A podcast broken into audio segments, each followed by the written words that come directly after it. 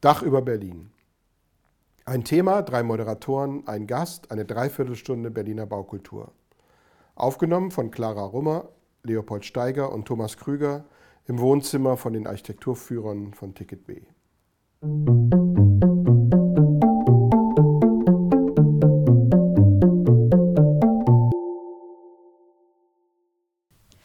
Herzlich willkommen zu einer weiteren Folge Dach über Berlin.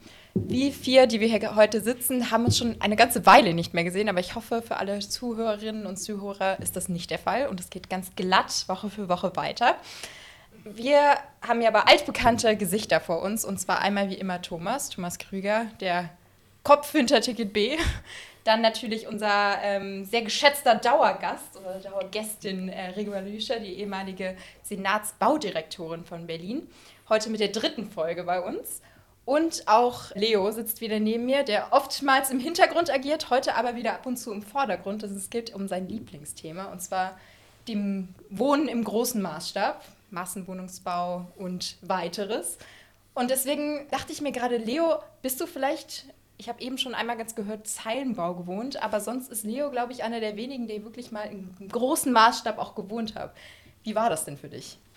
Ja, also eigentlich habe ich da immer ganz gerne gewohnt. Ich habe hier gar nicht weit weg, das sieht man auch aus dem Fenster hier im, am Fenfuhl, also hinter, hinter euch, am Fenfuhl in so einem Elfstöcker gewohnt und für mich war das ganz normal. Also meine ganze Familie hat ja auch in genau den gleichen, immer dem gleichen Haus gewohnt. Wenn ich jetzt so zurückblicke, ist ganz witzig, dass alle Familien immer dieselbe Wohnung hatten. Also alle meine Freunde in der Schule haben immer in meinem Zimmer gewohnt, weil die Wohnung immer gleich aussah und äh, das war ganz witzig und da konnte man sich gut zurechtfinden. Wenn ich so zurückblicke, also ich bin auch das war ganz gut als Teenager dann woanders hingezogen, wo mehr los war. Aber eigentlich habe ich da gerne gewohnt und habe eigentlich nie, wie man das heute so von außen betrachtet, irgendwelche Nachteile dort gehabt. Das fand ich eigentlich immer schön, vor allem grün und ja. Dann werden wir das in der Stadt eigentlich auch heute mal genauer unter die Lupe nehmen, wie es denn überhaupt dazu kam und wie die Geschichte von diesen großen Maßstäben in der Stadt ist. Und dazu vielleicht gleich die erste Frage. Regula, wie ist es denn dazu gekommen, dass irgendwann so groß gebaut wurde, dass Menschen auf einmal in riesigen Formen in der Stadt zusammengezogen ist? Wann ist das denn entstanden und wieso? Ja, also ich, so meine erste Erinnerung an, an äh, sogenannten Was Massenwohnungsbau sind eigentlich die Familistère, also diese äh, quasi Arbeiterwohnung Frankreich. Das war eigentlich ein Sozialutopist, der die gebaut hat. Der hat sich sogar selber, war gar nicht Architekt, hat sich selber äh, erfunden. Und äh, die sind mir dann äh, als erstes wieder im Studium begegnet. Also es eben so in der Geschichtsvorlesung, da ging es um Wohnungsbau. Und dann habe ich mich erinnert, dass ich ja in Zürich äh, ganz in der in meiner Umgebung äh, gab es auch ein Wohnhaus, das so einen Innenhof hatte mit äh, so Laubengängen. Und das war auch aus dieser Zeit, das war äh, so ein Wohnheim äh, für Frauen. Und das war eigentlich auch ein Massenwohnungsbau, aber es war mitten äh, eigentlich in einem Gründerzeitviertel. Und äh, mich hat das äh, extrem fasziniert und für mich war auch Wohnen in der Gemeinschaft, nenne ich das eigentlich eher, Wohnen in, in einem großen Haus, das war für mich auch Kindheitserinnerung. Ich bin, ich bin in, in einem Block, nennen wir das in der Schweiz, aufgewachsen. Ich glaube, der war viergeschossig, also nicht so hoch, Schweizer Verhältnisse, aber äh, mit weiteren gleich, gleichen Häusern und äh, das hat so, ja, so ein städtebauliches Ensemble gebildet. Und äh, für mich ist das eigentlich äh, Heimat. Ja? Also draußen war es grün, wir, wir haben draußen gespielt, wir, wir haben alle gekannt aus allen Häusern und äh, das war eine tolle Gemeinschaft. Es war für mich eigentlich immer urban. Ja, ich habe auch in einem Massenwohnungsbau, würde ich jetzt nicht dazu sagen, aber in einem Laubenganghaus gewohnt. Sechs Stockwerke mit, weiß nicht, vielleicht 20, 30 Wohnungen oder so, also kein kleines Einfamilienhäuschen in der Stadt. Und der Laubengang hat mich geprägt irgendwie. Ich habe auch mal ein Laubengang, Laubenganghaus bauen dürfen später mal und finde das eigentlich einen sehr interessanten Typus. Weil man da mit Menschen zusammenkommt. Auf dem Weg in seine Wohnung ist man zwangsläufig der Begegnung mit Nachbarn ausgesetzt. Und das ist ja eine Qualität, die man irgendwie im Wohnungsbau, im Massenwohnungsbau auch, wenn man an Le Corbusier denkt. Und die hatten ja Jorun hier über ihr Leben in der Unité d'Habitation ausgiebig darüber gesprochen in dem Podcast. Ne, kann man nochmal empfehlen, uns einen alten Podcast anzuhören mit Jorun. Und Le Corbusier hat das ja wirklich dann zum Thema gemacht mit Einkaufsstraßen und Hotelnutzung und Kindergarten auf dem Dach. Also eigentlich, man lebt in einer riesigen Gemeinschaft auf dem Schiff. Man ist alleine, aber man ist trotzdem in der Gemeinschaft. Ne? Mhm. Das ist ja, glaube ich, die Faszination daran. Mhm. Wobei man ja sagen muss, dass das allgemeine Image erstmal so in der normalen Bevölkerung negativ ist. Ne? Große Gebäude machen Angst und Anonymität und Verwahrlosung und solche Themen kommen immer gleich ins Spiel. Also muss man, glaube ich, über die Qualität reden. Ne? Warum sind manche gut und warum sind manche schlecht? Das heißt, ich bin hier eigentlich die Einzige, die nicht in so einem Haus aufgewachsen ist. Ja, kannst du nicht mitreden. okay, ich gehe dann wieder. ähm, aber jetzt habe ich ganz oft das Wort Utopie gehört. Was für eine Utopie war das denn?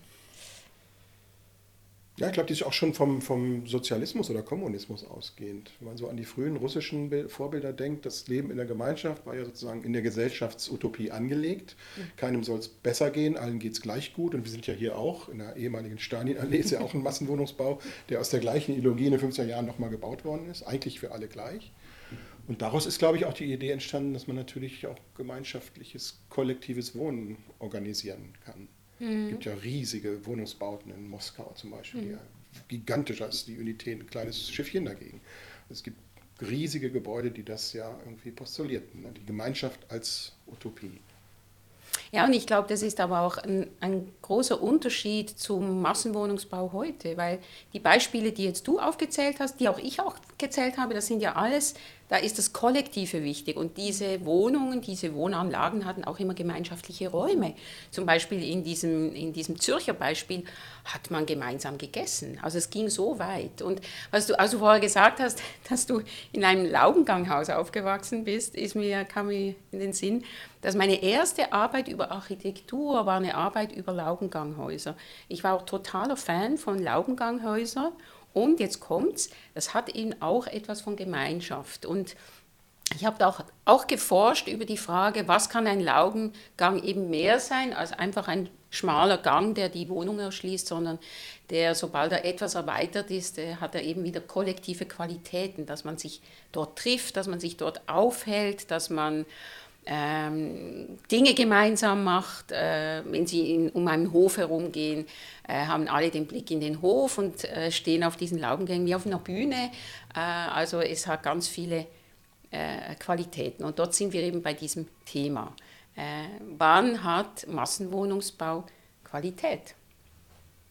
Es gibt ja ein schönes Beispiel, fällt mir gerade ein, wo du das nochmal so beschreibst, ein neues Laubenganghaus, eine Berliner Wohnungsbaugesellschaft in Neukölln gebaut, wo eigentlich diese Gemeinschaftsidee, von der du vorhin erzählt hast, mhm. diese von Fourier, ne, diese von mhm. Auster, gebaut wurde eigentlich. Ähm, und man kann sich das anschauen und es ist hochinteressant, weil die Blaubengänge eben breiter sind und so, dass die auch als Außenräume angeeignet werden können. Die sind so geschickt zoniert, dass es eben nicht nur ein Gang ist, der allen gehört, sondern dass auch gewünscht ist, dass vor der Wohnung nicht nur ein Stuhl steht, sondern vielleicht sogar auch ein Sofa und eine Pflanze und dann entsteht sozusagen so ein Übergangsbereich zwischen Privatheit und Öffentlichkeit. Und das interessant, je höher man kommt in dem Haus, desto besser funktioniert es.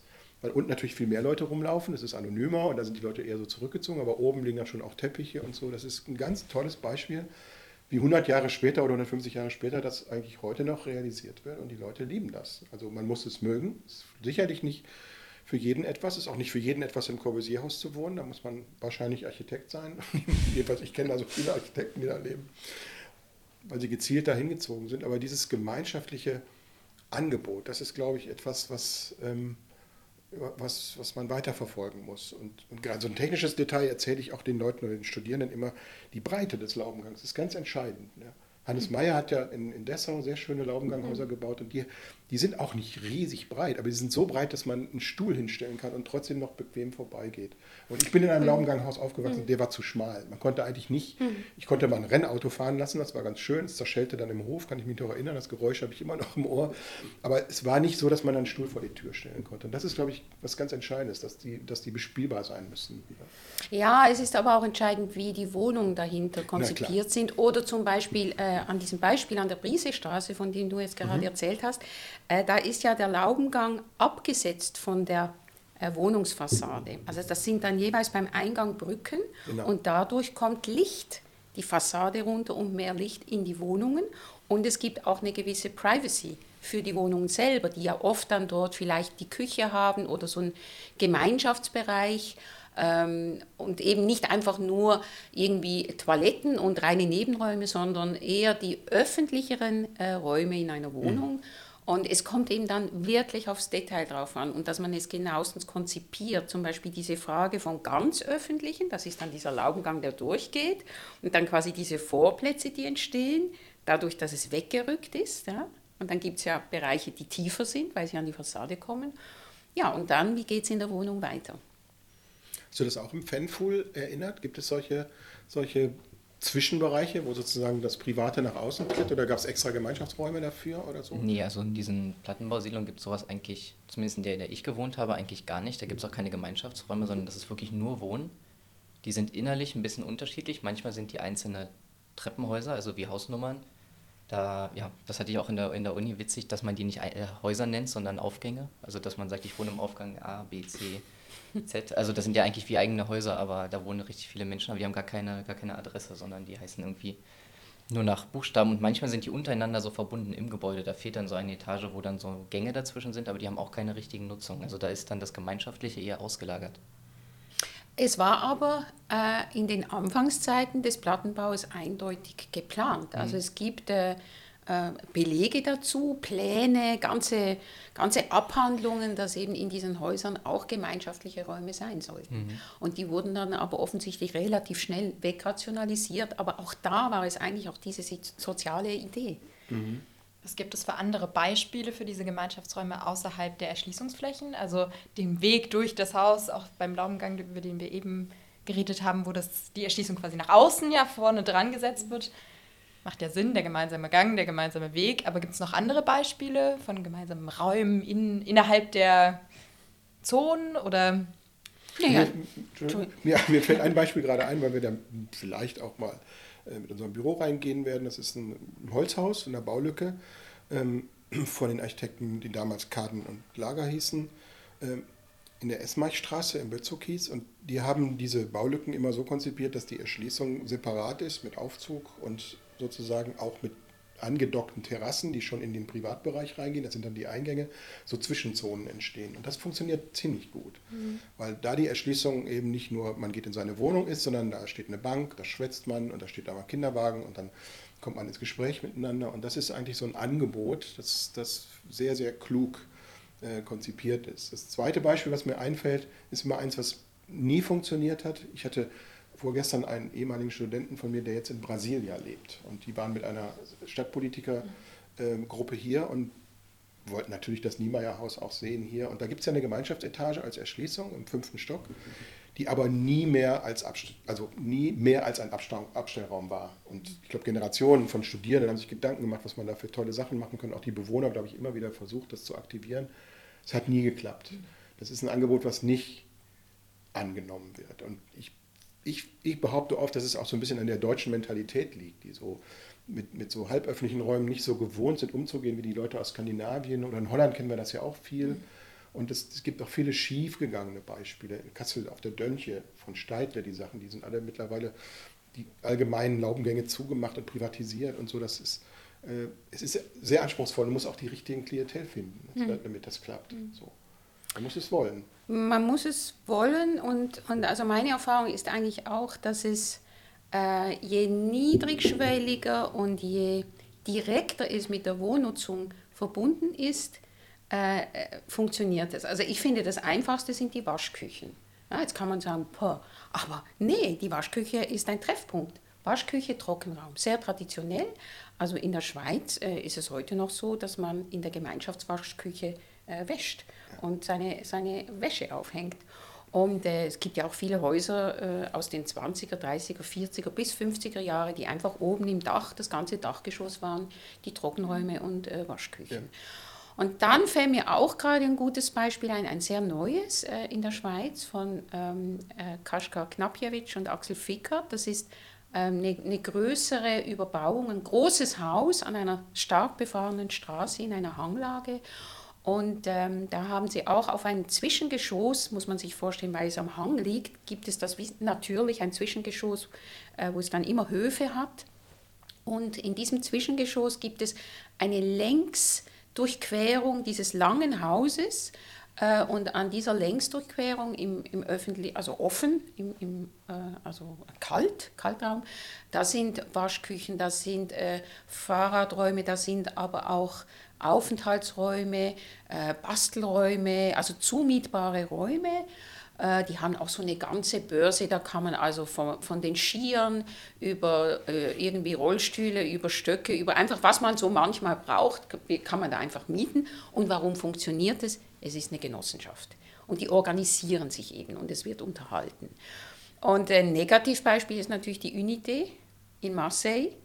Ähm, tolles Haus mit dieser Rue Intérieure, also mit einem ganzen Geschoss, äh, was eine mittlere Erschließung hat, ein sehr tiefes Gebäude und in der Mitte ist die Erschließung. Und da sind links und rechts sind da Läden, also es ist eine richtige Einkaufsstraße. Und ich glaube, die hat nie richtig funktioniert. Und auf dem Dach ist ja ein wunderschöner Kindergarten, der aber wiederum besser funktioniert hat. Und dann auch da auf dem Dach auch so eine Laufbahn, wo man Sport treiben kann. Äh, also ich glaube, so Gemeinschaftsdächer, das ist wiederum etwas, was ziemlich gut funktioniert. Gibt es auch neue Wiener Beispiele, zum, äh, die mir äh, einfallen. aber es ist immer die Frage, ob es quasi jemand gibt, der das betreibt, ob es eine Hausgemeinschaft gibt, die sich eben darum kümmert und wenn das so eine, eine, anonyme Mieterschaft ist, was ja oft in diesen Häusern ist, das sucht man ja auch ein wenig, dann ist es schwieriger. Das wäre jetzt, glaube ich, sogar ein Thema, das gerade sehr gut passt mit der Anonymität, äh, weil du eben meintest, das suchen vielleicht manche. Das ist ja auch das, was eigentlich immer das bekannte Bild ist. Man sieht einen großen Wohndauer und denkt nur, oh Gott, ich kenne hier doch niemanden. Anonymität, schrecklich. Aber vielleicht kann das ja auch was Positives sein. Was sind denn vielleicht so positive Sachen daran, in diesem anonymen, riesigen Haus zu wohnen? Ja, als wir in der Europa City unterwegs waren, da haben wir ja einen Bewohner getroffen, der sprach Englisch, der da offensichtlich frisch eingezogen war und nicht so wie jemand wirkte, der da jetzt den Kiez sucht, die Nachbarschaft, sondern der irgendwo arbeitet und, glaube ich, die Anonymität in diesem großen Block, die zentrale Lage und unten drunter ist ein Supermarkt, irgendwie schätzte und ihm reichte und sein sein Leben wahrscheinlich aufregend genug ist, dass er das nicht in der Nachbarschaft sucht. Wir sind ja hier auch in einem Turm und hier ist es so, dass in den obersten Geschossen hier des Henselmann-Turms äh, ist nur jeweils eine Wohnung und dadurch ist man auch sehr isoliert. Man muss nicht jemandem begegnen. Und ich habe hier einen neuen Nachbarn getroffen, der ist Journalist, sehr, sehr offener Mensch, der sagte, ich genieße die Anonymität hier. Ich finde das total schön, es schützt mich irgendwie so. Aber ich bin trotzdem, wenn ich rausgucke, bin ich mitten in der Stadt, man hört die Feuerwehr.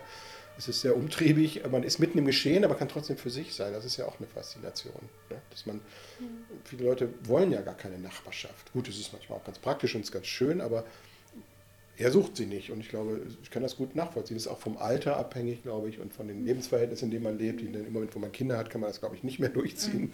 Aber ähm, es ist ja auch ein, attraktiv, so zu sein gerade total an einen Satz von meinem Vater, der immer im Kaffeehaus beschreibt, was er daran so schätzt, und zwar das alleine unter Menschen sein. Ja, genau. Ähm, was ja da vielleicht auch ganz gut passt, ja. in, diesem, in dieser riesen Wohnform. Aber trotzdem noch mein eigenes Ding zu haben.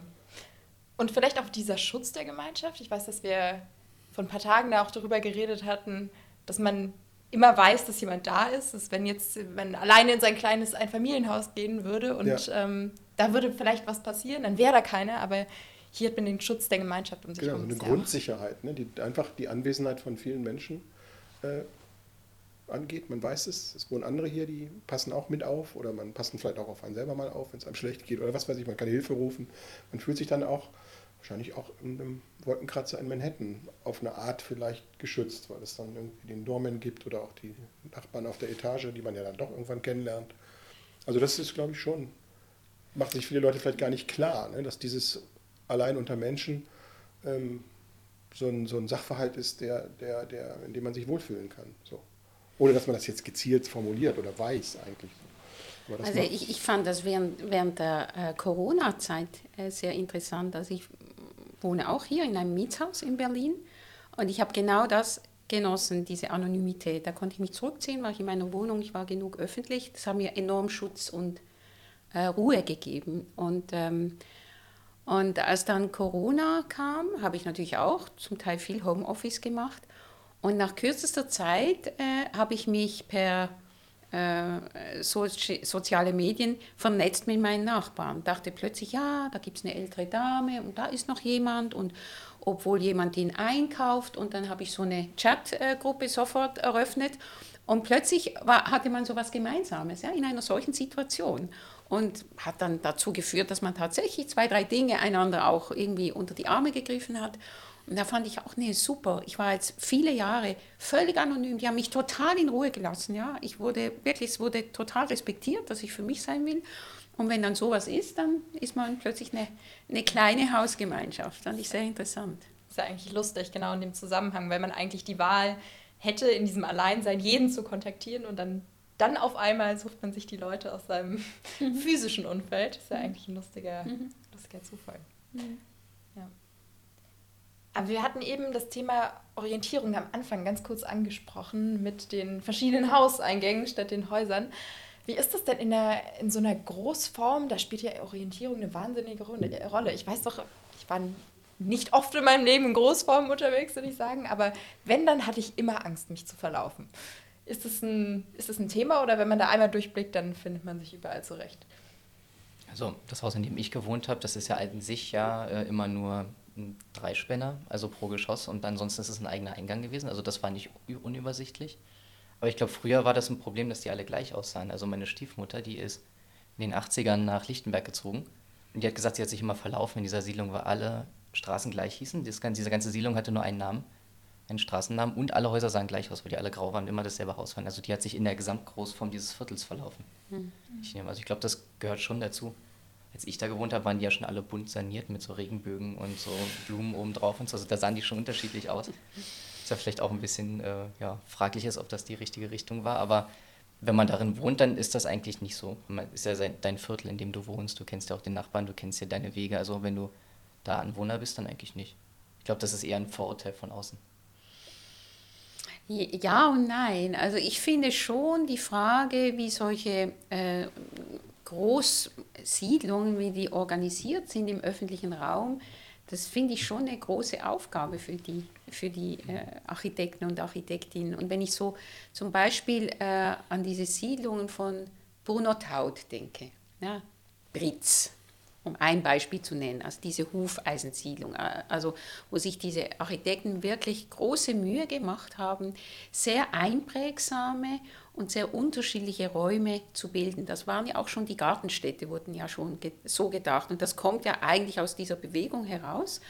Und äh, wenn man jetzt zum Beispiel an die Gropiusstadt denkt, was ja wirklich eine Großwohnsiedlung ist, muss man schon sagen, das ist städtebaulich entworfen. Ja? Das ist auch nicht einfach eine Zeile, die fünfmal wiederholt wird, sondern da wird richtig Städtebau gemacht. Straßenräume, die sich aufweiten, Plätze äh, es ist schon der fließende Raum, es ist schon die Landschaft, die da durchgeht, aber ich finde schon, dass man sich in diesen großen Siedlungen schon orientieren kann, auch in Marzahn, auch äh, in, äh, äh, im Märkischen Viertel. Ja, das ist dann schon ein komponierter Städtebau mit Hochpunkten, mit, mit Blöcken, mit größeren äh, Gebäuden oder die Weiße Stadt, äh, Siemensstadt, das sind richtige da wurden richtige Quartiere entworfen und, und auch identifizierbare äh, Räume geschaffen. Und das finde ich schon eine, äh, eine Leistung. Mit der Brasilia-Delegation, von der ich gerade sprach, waren wir in der Gropiusstadt. Die hatten da Interesse an dem Quartiersmanagement da. Mhm. Und die haben uns dann dort auch sehr rumgeführt und uns Spielplätze gezeigt, die vor allen Dingen mit Partizipation der Anwohner entstanden sind und einen schönen Brunnen, den sie irgendwie wieder mhm. gebaut haben. Es ging gar nicht so sehr um Städtebau. Ich habe da nochmal mich damit beschäftigt und es ist ja so, die Gropiusstadt ist ja von Gropius gar nicht so hoch geplant worden. Das war ja dieses zentrale Haus, was ja auch so eine Hufeisenform hat. Das ist, mhm. glaube ich, ein, weiß ich nicht, ein 20 Geschosser mindestens oder so. Das mhm. war viergeschossig geplant. Aber damals war der Druck der Berliner Baupolitik so hoch, dass sie sagt, wir müssen nach innen preiswerte Wohnungen produzieren, wir machen das einfach nochmal größer. Gropius starb dann und hat die Fertigstellung gar nicht mehr miterlebt. Und die Gropiusstadt steht ja, glaube ich, heute, so Christiane F. und so, ne, eher für soziale Probleme und Vandalismus und vor allen Dingen ein Begriff, glaube ich, der ganz wichtig ist, ist, ist die Monotonie. Es darf eben nicht monoton sein. Und da fängt es an mit der Qualität. Im Hansaviertel zum Beispiel, wo jedes mhm. Haus von einem anderen Architekten entworfen ist, da ist es nicht monoton, da ist es abwechslungsreich und trotzdem hoch. Ne? Es gibt trotzdem Hochhäuser da und die da drumherum ist es nicht unwirtlich, auch stadträumlich nicht. In der Innergropiusstadt auch nicht, ist aber auch alles wirklich, die Freianlagen sind, haben sich entwickelt und viele Bäume und so.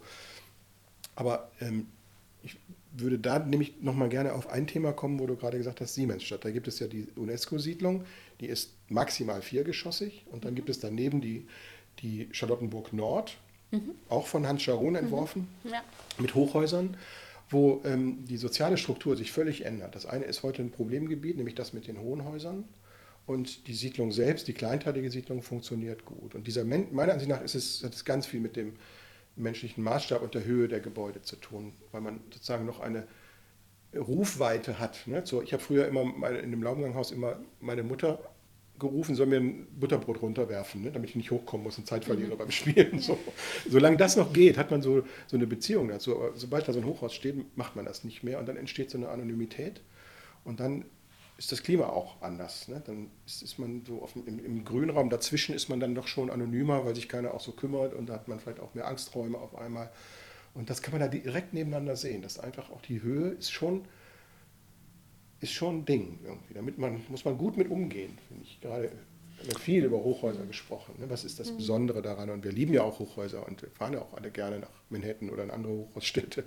Aber ähm, es macht was anderes mit den Menschen. Ne? So, es ist, ist ich glaube, es kommt auch darauf an, ob es äh, ein Teil eher einer Siedlung ist, also im, im Grünen, in der Landschaft, oder ob ein Wohnhochhaus in einem dichten städtischen Raum steht. Ich glaube, es ist ein großer Unterschied, weil es auch andere Menschen anzieht. Ein Hochhaus ist jetzt nicht unbedingt die allerbeliebteste Wohnform für Familien.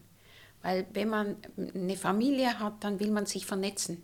Man ist extrem darauf angewiesen, sich zu vernetzen. Die Kinder sind darauf angewiesen, aber auch die Betreuungspersonen sind darauf angewiesen. Und das ist deutlich schwieriger in einem Hochhaus. Das haben wir ja schon mal besprochen, auch als wir über das Arbeiten in Hochhäusern gesprochen haben. Äh, das Hochhaus, ähm, das ist toll, wenn man die Anonymität liebt und gleichzeitig Teil, wie wir das vorher beschrieben haben, Teil einer, einer Stadt sein will. Ja? Dieses beides. Ich bin Teil dieser ganzen Gemeinschaft, ich schwebe über dieser Stadt und gleichzeitig will ich für mich sein. Und es ist natürlich auch tendenziell eher ähm, hochpreisiger, das muss man auch dazu sagen.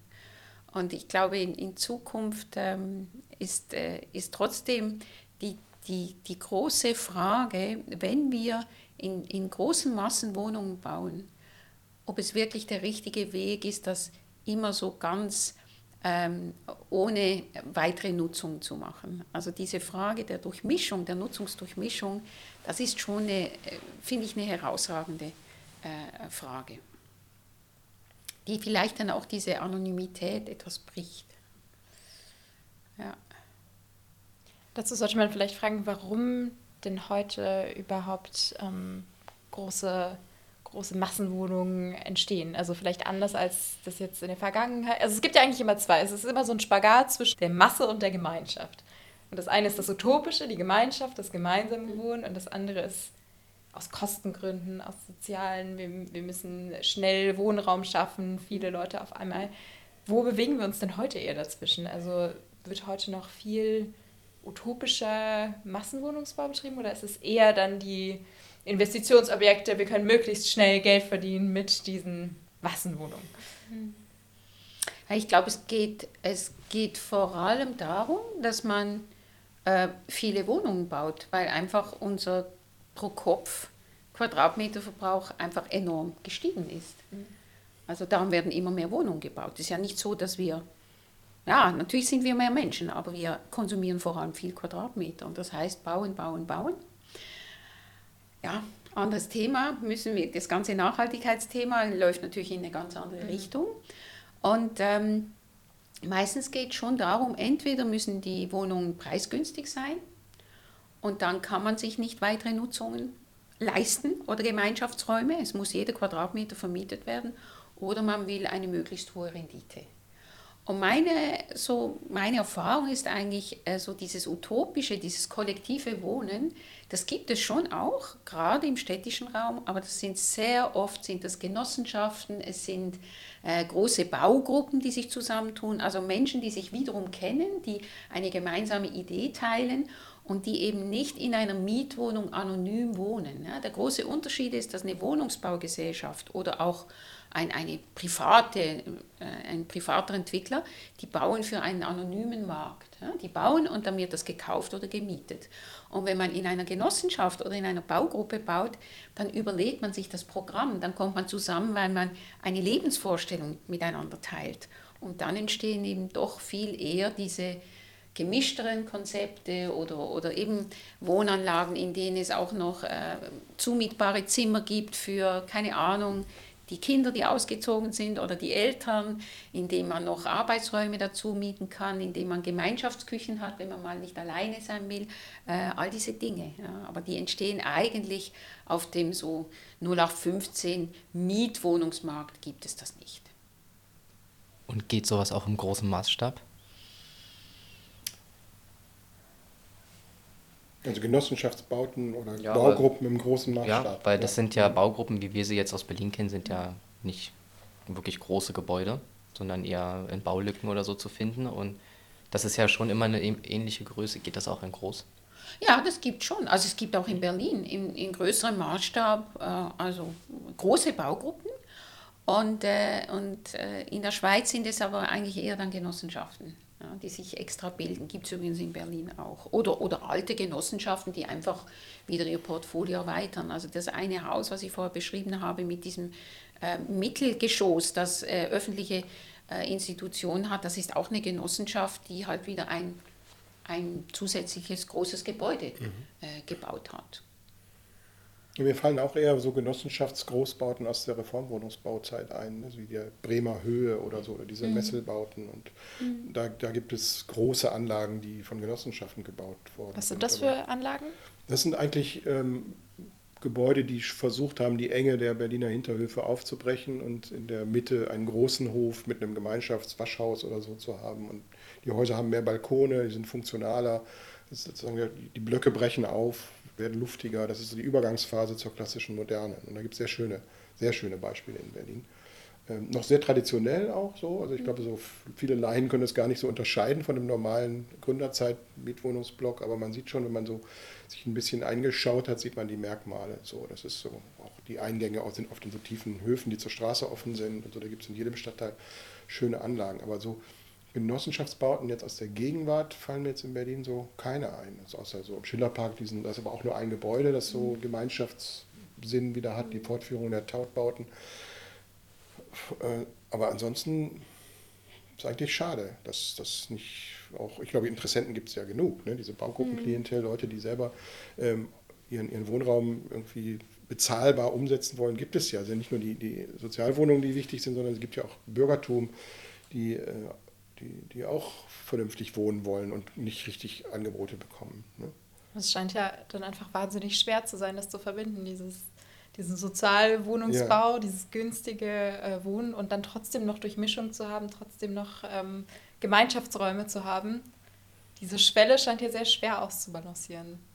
Also ich, ich glaube, in, in Zürich, in der Schweiz gibt es das einfach mehr weil es ja. das früher angefangen hat. Das hat in den 80er, 90er Jahren angefangen, dass eben auch ähm, neue Genossenschaften sich gebildet haben oder auch Genossenschaften, die hier waren, einfach mehr Experimente gemacht haben. Und es hat auch damit zu tun, dass äh, als Zürich so in den 90er, 2000er Jahren äh, so gewachsen ist, hat man ein Programm gemacht, das hieß man muss lachen, 10.000 Wohnungen. Ja, das ist natürlich immer alles, das wäre wie hier 100.000 Wohnungen. Und, und da hat äh, das Amt für Hochbauten, also eine Bauverwaltung, äh, hat die Genossenschaften sehr stark unterstützt. Da hat man richtige, also hat man so Paketwettbewerbe gemacht, drei, vier Wettbewerbe auf einmal und hat die Genossenschaften unterstützt, äh, so in eine neue Phase des Neubaus zu kommen. Und da sind schon auch viele Dinge entstanden, die einen etwas größeren Maßstab haben, die eben auch so, so große Blöcke mit großen Innenhöfen wieder, wie du das beschrieben hast, die großen Vorbilder sind natürlich in Wien, ja, dieser, ja. dieser groß. Clara, du bist ja jetzt nach Wien Formen. gezogen, du kannst jetzt berichten. Ja, ein großer Umzug, aber äh, noch nicht so viel entdeckt. ja, da musst du, das musst du dir unbedingt angucken, das ist wirklich fantastisch. Und äh, ich glaube, das hat einfach in der Schweiz damit zu tun, dass die Strukturen kleiner sind, man kennt sich mehr und weil in der Schweiz der bezahlbare Wohnraum ausschließlich über Genossenschaften organisiert wird. Es gibt, äh, Wohnung, es gibt keine Wohnungsbaugesellschaften, die quasi äh, ja, halbstaatlich sind. Mhm. Das gibt es einfach nicht. Mir fällt gerade aber andere Länder. Wir gucken ja immer, Berlin hat schon immer auch nach Norden geguckt. Ne? Der Einfluss aus Skandinavien war immer sehr groß, auch im Wohnungsbau.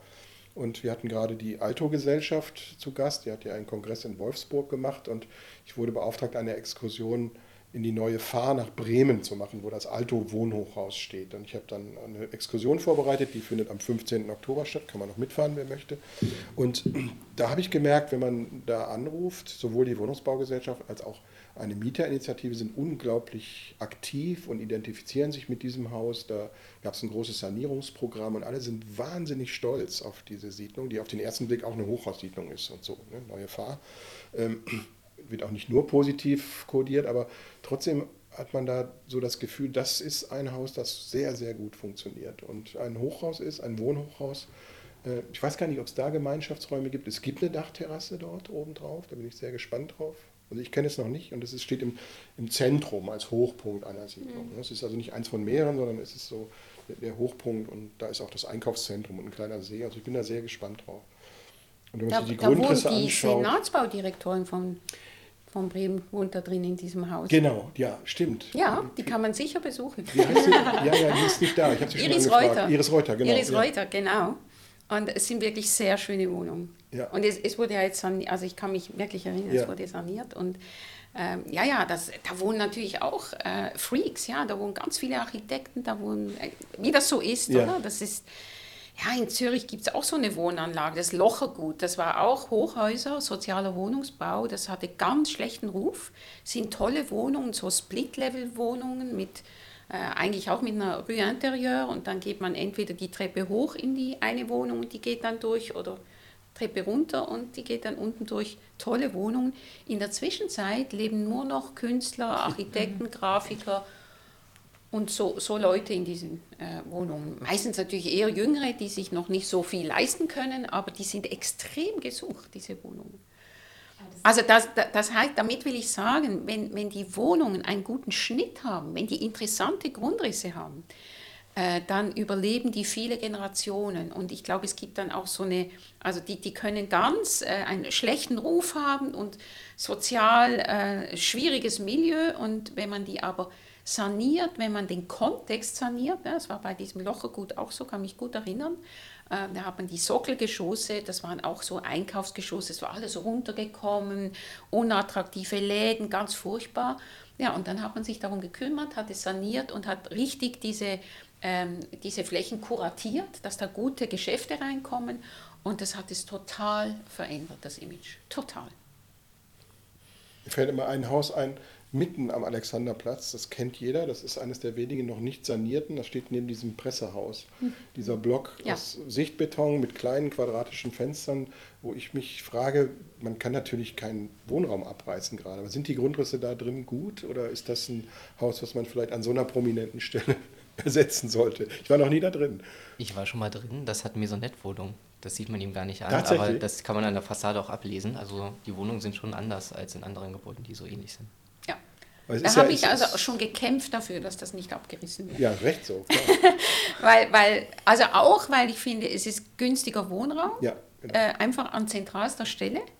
Und, äh, und gleichzeitig sind die auch gar nicht so schlecht. Ja? Man, müsste, man müsste mal ein wenig investieren, ohne dass die Preise gleich ja, hoch Ästhetisch schnelle. ist das wirklich eine Herausforderung. Ne? Ja. Das Ding widersetzt sich allen Sanierungen. Es steht da immer noch so ähm, es ist wirklich wie so ein hässliches Entlein, das da mitten in diesem Trubel am Leben bleiben will.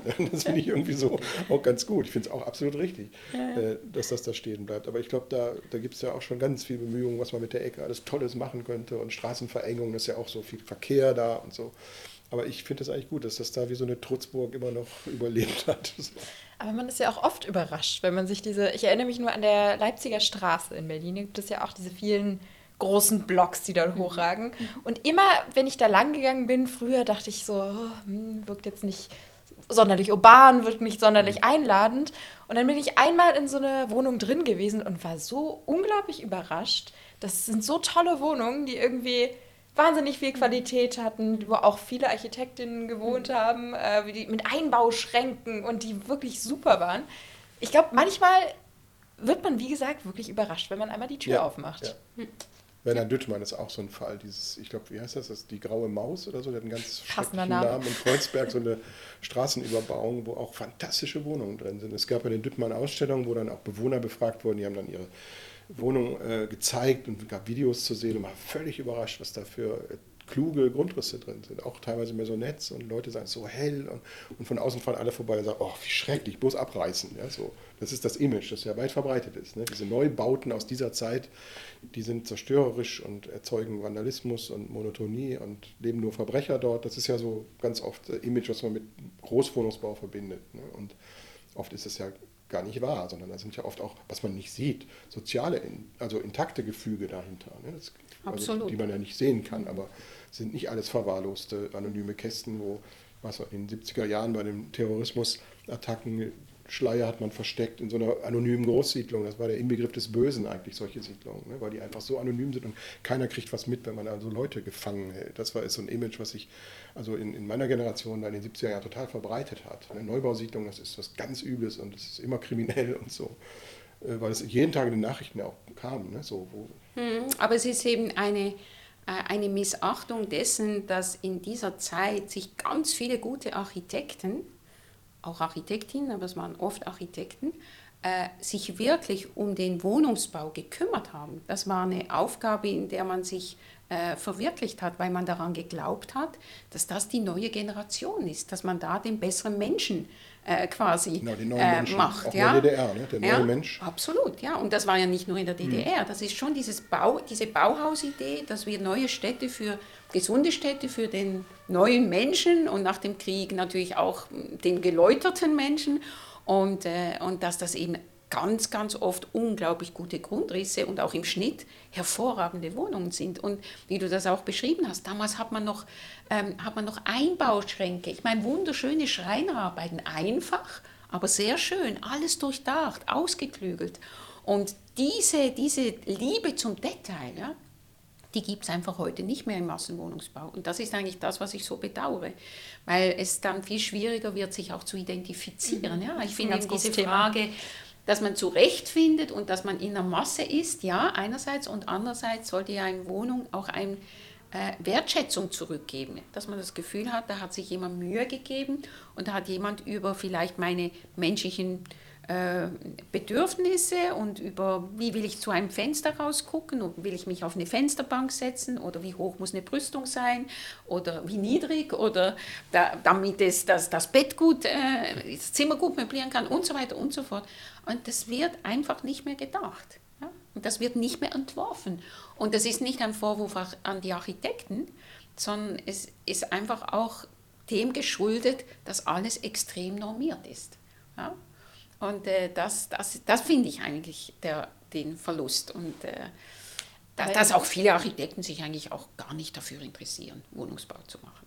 Aber inwiefern arbeiten diese Normierungen jetzt gegen sowas wie Einbauschränke oder klar, bei Brüst- Brüstungshöhen ist es jetzt was anderes, da gibt es ja schon viele Normen, aber jetzt bei solchen Detailarbeiten im Inneren wie Einbauschränken, da wirken ja eigentlich keine Normen dagegen, sondern wie, wie konnten die sich das damals leisten, das zu machen und wieso heute nicht mehr? Ja, weil, weil die Arbeit einfach günstiger war. Das Verhältnis zwischen Handwerk und, und Men dem menschlichen Tun und der Massenproduktion, das war einfach noch nicht so ein großer Unterschied.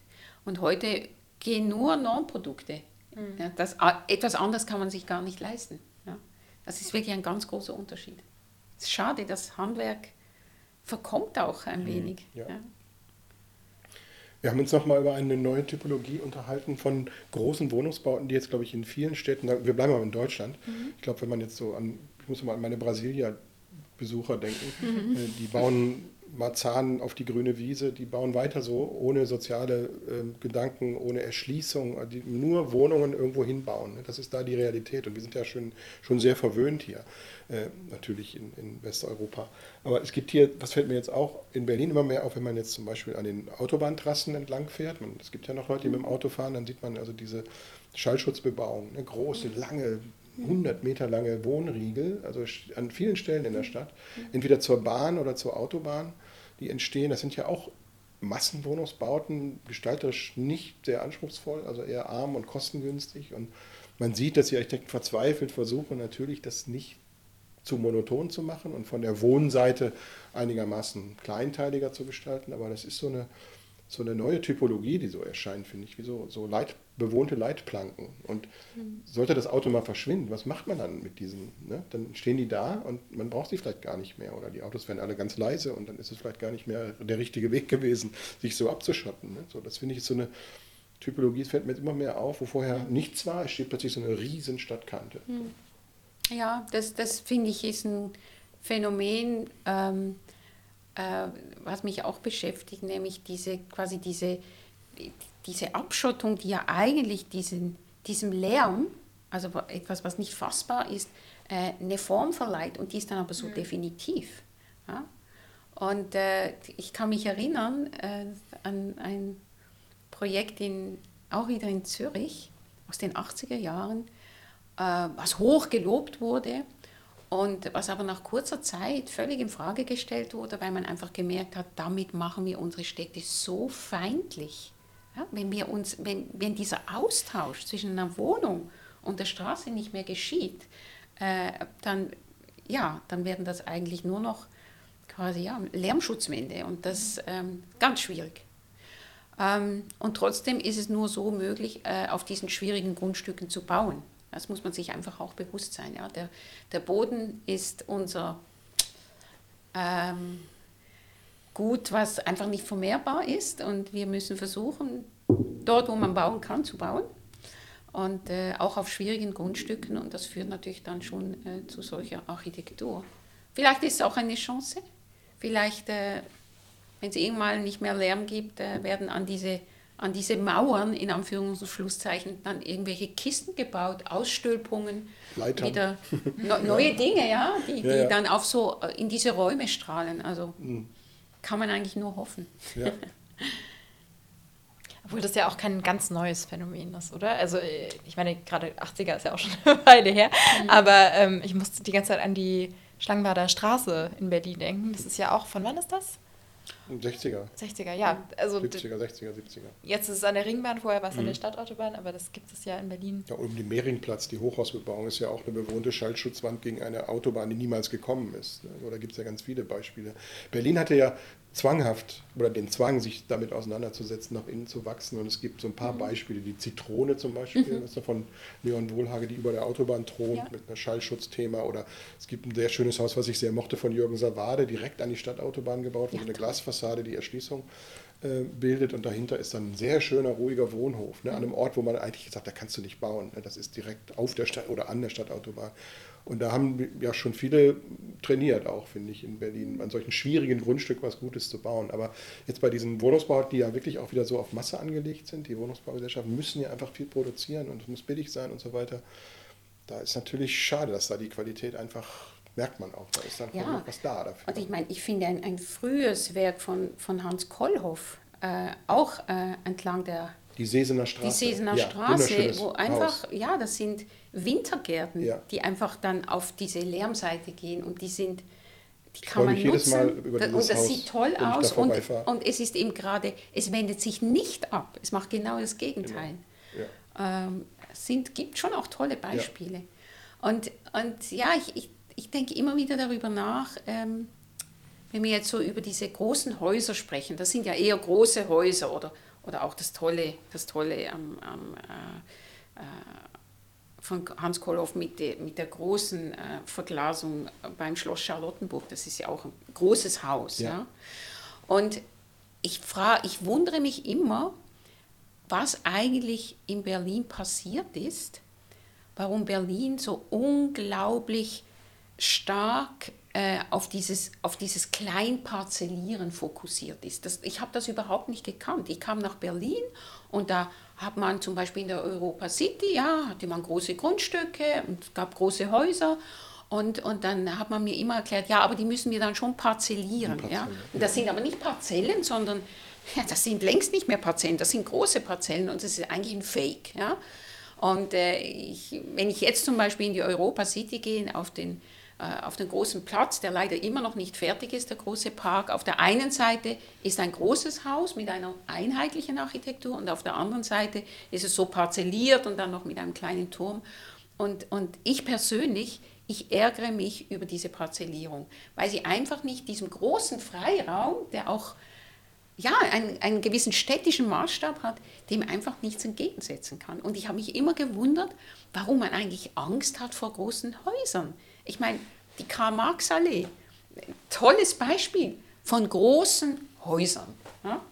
Oder, oder auch in der Europa City, finde ich, steht, stehen äh, vor allem die neueren, die jetzt entstehen auf der Westseite, da hat es auch ein paar einfach große Häuser. Und dann denke ich immer, Berlin ist doch eine Metropole und, und das gehört doch zu einer Stadt, dass man einen großen Maßstab hat. Das ja, habe ich irgendwie nie verstanden.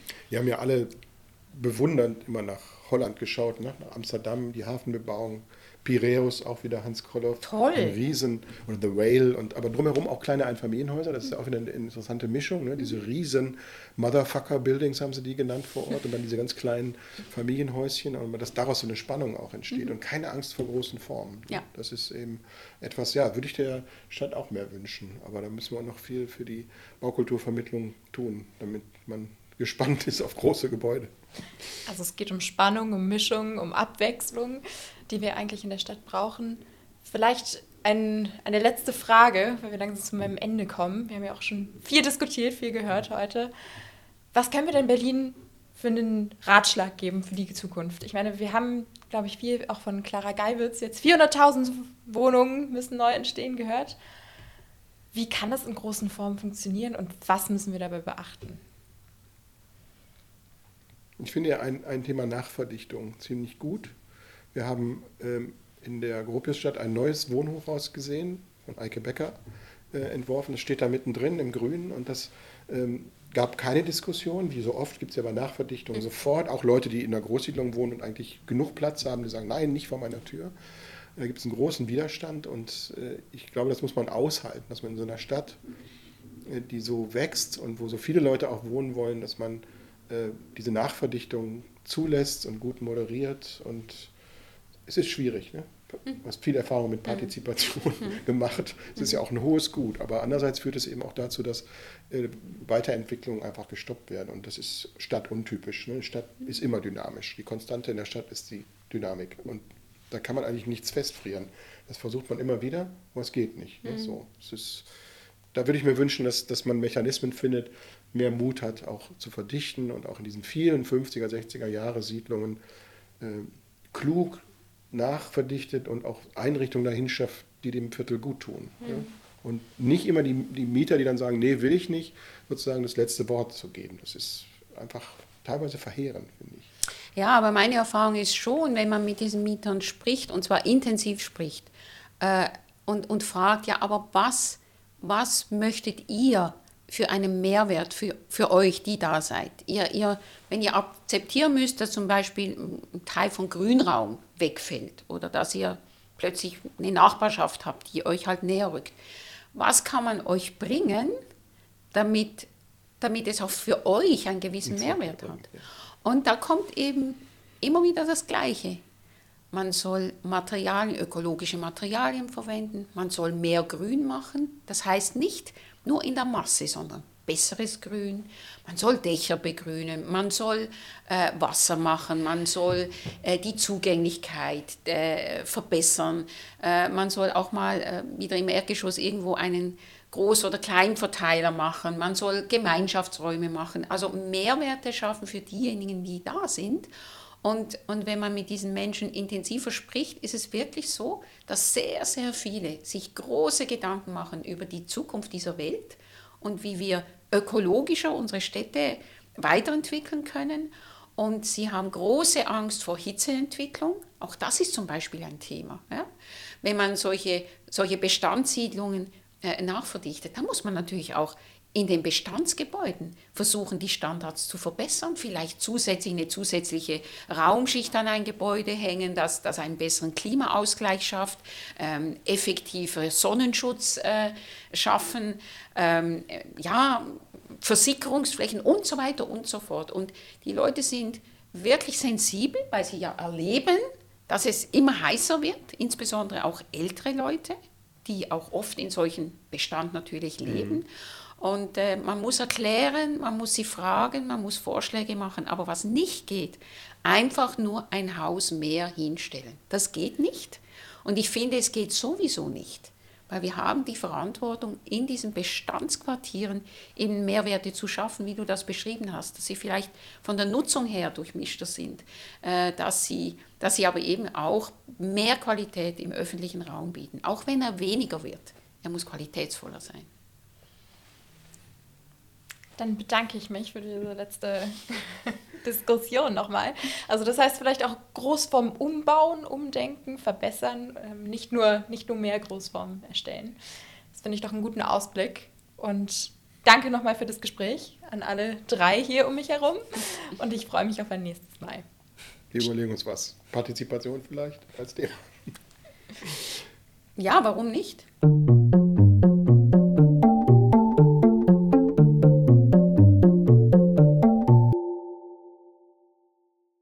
Das war ein Dach über Berlin.